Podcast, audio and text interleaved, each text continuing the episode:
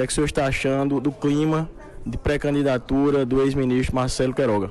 Olha, eu estou aqui muito feliz né, em poder estar representando não só o PLJ Nacional, nossa juventude do Partido Liberal, mas também o PL no estado do Ceará, assumi recente a presidência regional estadual do PL no Ceará, para mostrar que o nosso partido ele está unido, que o nosso partido acredita muito no potencial de vitória do Dr. Marcelo Queiroga, que foi ministro da Saúde, médico respeitado, com currículo invejável por muitos. Então, a pessoa está muito preparada para governar João Pessoa, não tenho dúvida disso. E o Partido Liberal aposta muito na nas capitais do Nordeste, para que nós possamos ter de fato uma representatividade maior do campo político à direita e retornar à presidência do Brasil em 2026, sob a liderança do presidente Bolsonaro. Então é prioridade para o PL, o Nordeste né, e João Pessoa é uma prioridade também do nosso Partido Liberal.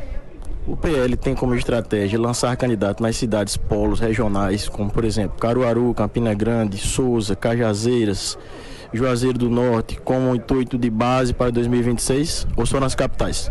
Olha, alguns municípios, como o exemplo de Juazeiro do Norte, nós temos perfis diferentes, né? Afinal, o prefeito de Juazeiro, Gleidson Bezerra, votou no presidente Bolsonaro, né? fez campanha, inclusive também a meu pedido, estive junto com ele uma carreata em Juazeiro, ele é candidato à reeleição, então é natural que a gente caminhe junto com essas forças que caminharam conosco na eleição de 2022, mas óbvio que onde não tiver alguma força política que tenha caminhado conosco, é importante que nós apresentemos à sociedade local uma alternativa que represente esse campo político à direita, esse campo político conservador, o PL é o maior partido do Brasil, cresceu muito na última eleição, então é um anseio da população votar em pessoas que realmente representem esse campo político. E o PL estará dando, é, é, apresentando nomes, colocando nomes à disposição da sociedade para ser alternativa diante de tantos problemas que as cidades enfrentam.